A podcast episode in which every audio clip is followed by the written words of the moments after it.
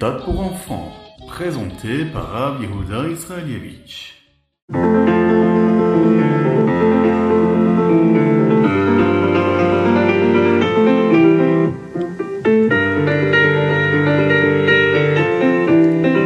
Dans le Chumash d'aujourd'hui, nous allons le voir, après l'histoire de Shrem, Yaakov et sa famille se sont rendus à Bethkel. La Torah dit que Yaakov craignait qu'il ne soit en danger à cause de ce que Shimon et Lévi avaient fait à Shrem.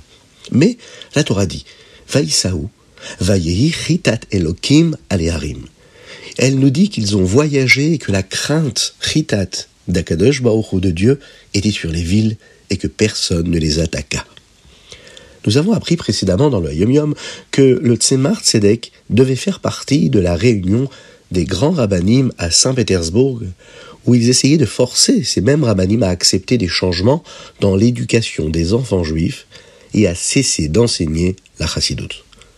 Avant d'aller à Saint-Pétersbourg, le Tzemar est allé sur la tombe de sa mère, la Rebbetzen Devora Léa.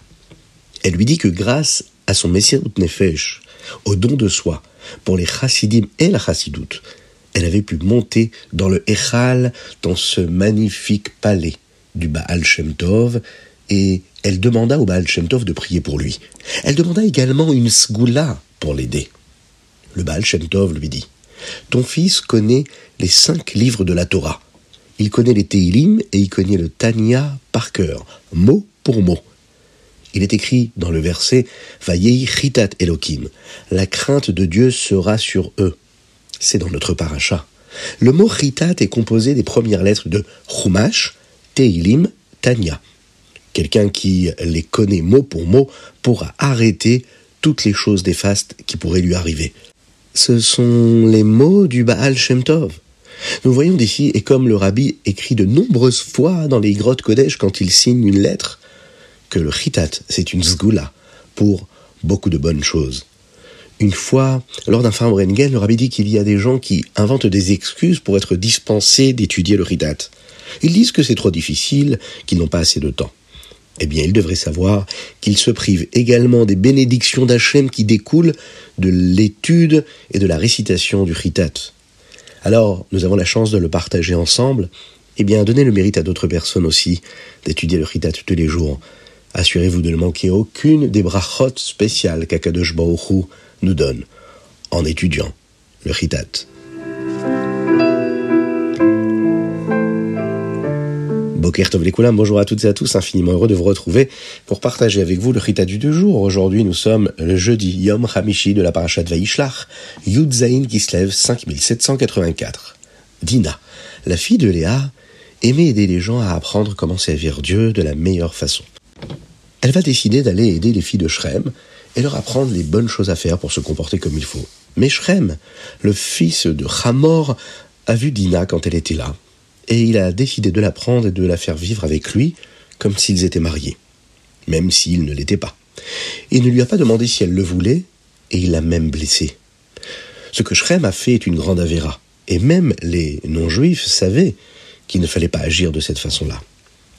Même si tout le monde, à Shrem, savait ce qui s'était passé, ils n'ont rien fait pour l'arrêter. Toutes les personnes qui vivaient dans cette ville-là n'avaient même pas fait de loi sur la manière de punir ce qui faisait de telles abominations. Avoir des lois et des règles fait partie des Sheva Mitzvot Benenoach, les sept lois noirides que toutes les nations doivent observer. Mais la ville de Shrem, elle, ne le faisait pas. Yaakov a entendu ce qui s'était passé, mais il n'a pas réagi tout de suite. Il a attendu que toutes les tribus reviennent de surveiller les animaux dans le champ, et entre-temps, Hamor lui est venu parler à Yaakov du mariage de Dina avec son fils Shrem. Hamor, lui, dit à Yaakov que ce serait une bonne idée, que les familles de Shrem et les familles de Yaakov puissent se marier les uns avec les autres. Mais lorsque les Shvatim ont appris ce que Shrem avait fait, ils étaient très contrariés. Les frères de Dina ont appris ce qui s'était passé. Ils n'étaient pas prêts à laisser une chose aussi grave se produire sans rien faire. Ils ont donc pensé à un plan de ce qu'ils allaient faire de la ville de Shrem. Ils ont dit à Hamor que tout le monde dans la ville devait avoir une Brit Mila s'ils voulaient se marier avec la famille de Yaakov. Ensuite, quand tout le monde dans cette ville-là se reposait de la Brit Mila qui avait fatigué leur corps, Shimon et Lévi ont pris des épées et sont entrés dans la ville. Ils n'ont pas demandé à leur père son avis, mais ils sont allés avec la force de leur père parce qu'ils sentaient que c'était la bonne chose à faire. Et grâce au mérite qu'ils avaient, étant les fils de Yaakov, ils ont eu la force de détruire la ville des Rechaim, de Shrem et de ramener Dina chez elle en toute sécurité. Yaakov, lui, n'était pas content de ce qu'ils avaient fait. Maintenant, dit-il, tout le monde pensera que nous allons les tuer et ils voudront nous faire tous la guerre. Mais Shimon et Lévi ont, dit tout simplement nous n'avions pas le choix, nous ne pouvons pas laisser une telle chose se faire et que notre sœur soit blessée. Hachem va dire à Yaakov, ce qui est arrivé à Dina, c'est parce que tu n'as pas encore apporté les corbanotes que tu m'avais promis. Alors va à Bethkel et fais un misbéach là-bas.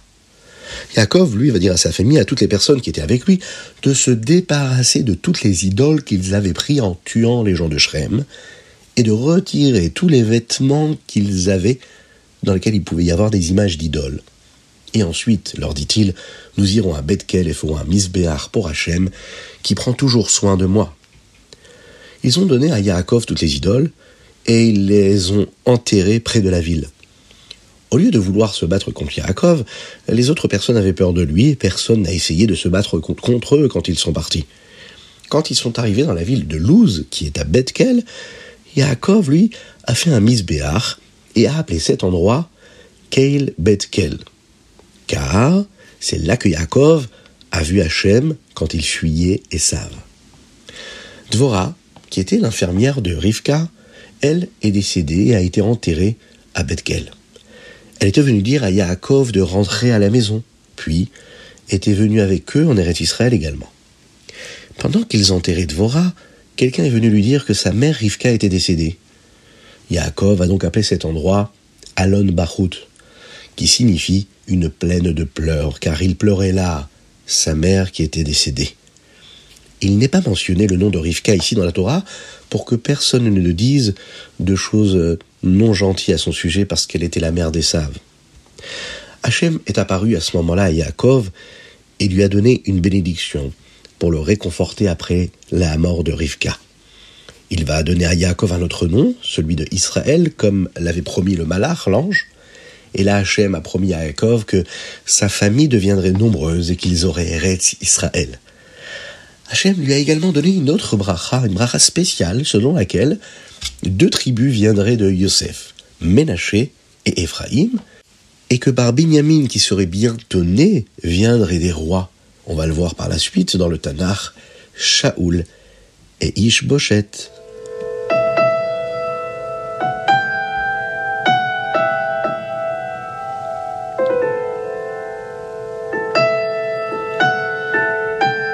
Les. Aujourd'hui, nous lisons du Pegimel au Pezaïn, dans le chapitre Pe, qui est un chapitre dit par les fils de Korach et plus tard placé dans les Teilim de David Amelech, comme une névoie, comme une prophétie ou une prière pour le long de la galoute dont le peuple juif va devoir subir et traverser. En cela, nous demandons à Hachem que tout comme il nous a sortis de l'exil dans le passé, il nous en sorte encore et nous amène le Mashiach. Dans le verset Yud il est dit comme ça Chesed vehemet nifgashu, tzedek veshalom. La bonté et la vérité se sont rencontrées, la justice et la paix se sont embrassées. Pensez-vous que cela parle d'une personne qui est appelée Chesed, qui a rencontré son ami qui s'appelait Emet au magasin Ou d'une personne qui s'appelle Tzedek, qui a embrassé son vieil ami qui s'appelait Shalom? Le Midrash nous dit que nous parlons bien de personnes, mais avec ces noms-là. Chesed et Aaron, et Emet, c'est Moshe. Pourquoi Aaron est-il appelé Chesed et Moshe est-il appelé Emet? Eh bien parce que Moshe, Rabbeinu, a apporté la Torah au peuple juif, et la Torah, nous savons, c'est la Torah Emet, c'est la vérité. Aaron, lui, était considéré comme le représentant du Chesed, car il aimait chaque juif et les rapprochait à la Torah, au Mekarvan, la Torah. Alors, que se passe-t-il quand ils se rencontrent il n'est pas toujours facile pour une personne d'accepter la vérité de la Torah. Par exemple, dire à une personne qui aime un aliment et qui veut absolument le manger, et vous allez le voir, vous lui dire, tu sais, ça n'est pas cachère. Mais lui, ce qu'il veut, c'est manger cette chose-là. Eh bien, la vérité, c'est qu'il aura du mal à accepter la vérité de la Torah. Mais avec le chesed, avec la bonté, eh bien, on peut lui montrer qu'on a la possibilité, parce qu'on l'aime, de compenser hein, ce qu'il a envie de manger maintenant, qui n'est pas caché, avec autre chose, et de cette façon-là, lui enlever la peine qu'il aurait pu avoir. On a donné l'exemple ici d'un aliment, mais c'est tout ce qui peut exister dans la vie d'un homme, d'une personne. Il y a ce qu'on aime faire, et il y a ce qu'on ne doit pas faire, parce que la Torah qui est vraie nous demande de ne pas faire. Voilà donc comment le chesed et le hémet se rencontrent. En utilisant la bonté, nous pouvons aider les gens à comprendre la vérité. C'est pourquoi Hachem a demandé à Moshe et à Aaron de sortir le peuple juif de Galout, d'exil. D'abord, ils avaient besoin d'Aaron pour les aider à être prêts à apprendre la Torah. Puis, Moshe Rabbeinu pouvait, à ce moment-là, leur transmettre toute la vérité.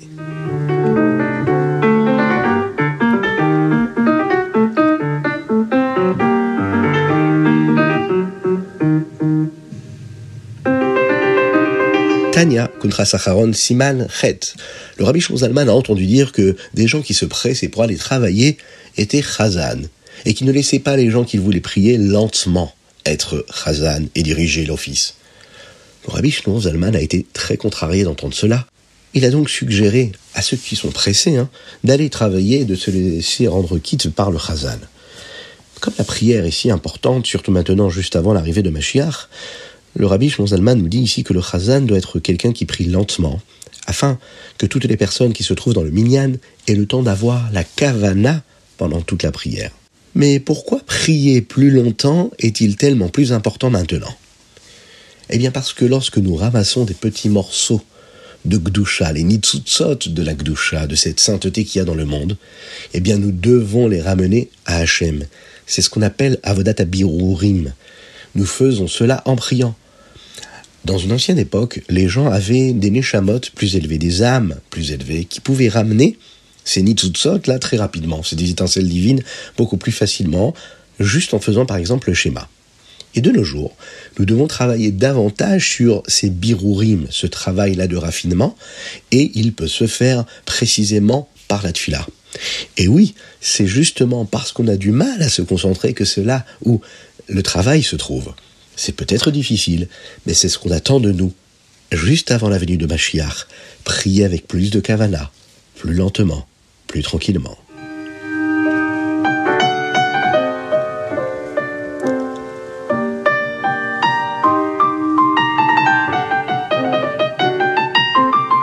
Le Hayom Yom, se lève. Mais avant cela, pensez bien à mettre une petite pièce dans la tzedaka. Parce qu'une petite pièce dans la tzedaka, et Mashiach arrivera. Dans le Hayom Yom, en ce moment, nous sommes à quelques jours de Yud qui se lève. Pendant ces jours-là, le rabbi nous dit euh, ce qui concerne la chassidoute. On doit les savoir pour pouvoir les transmettre à d'autres personnes. Hier, nous avons appris comment le chassidoute nous enseigne à utiliser Mohar Shalit à la lèvre, c'est-à-dire que notre cerveau maîtrise notre cœur et qu'il peut maîtriser nos émotions. Aujourd'hui, nous apprenons comment la chassidoute aide chaque juif à servir Dieu avec son esprit et avec son cœur. Elle nous aide à comprendre, par exemple, la Elokut, c'est-à-dire la présence de Dieu et ce que Dieu est à travers notre esprit en l'étudiant. La chassidoute aide également nos sentiments à correspondre à ce que nous avons appris et compris dans notre esprit. La chassidoute nous montre comment chaque juif peut le faire, tout le monde à son propre niveau. Dans le Tania d'aujourd'hui, nous voyons à quel point le rabbi Shonzalman est contrarié que le temps de prière ne soit pas traité correctement.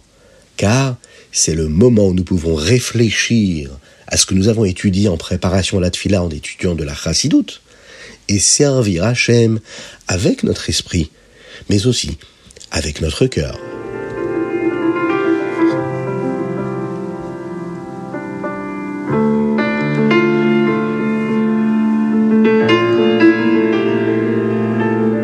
Et nous allons finir avec le Rambam. Nous sommes toujours dans les Ilchot Avotatuma.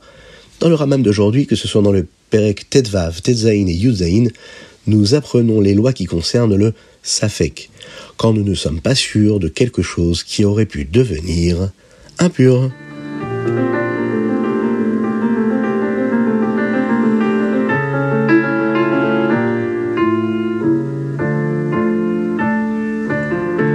Et c'était le chitat du jour, plus que jamais aujourd'hui.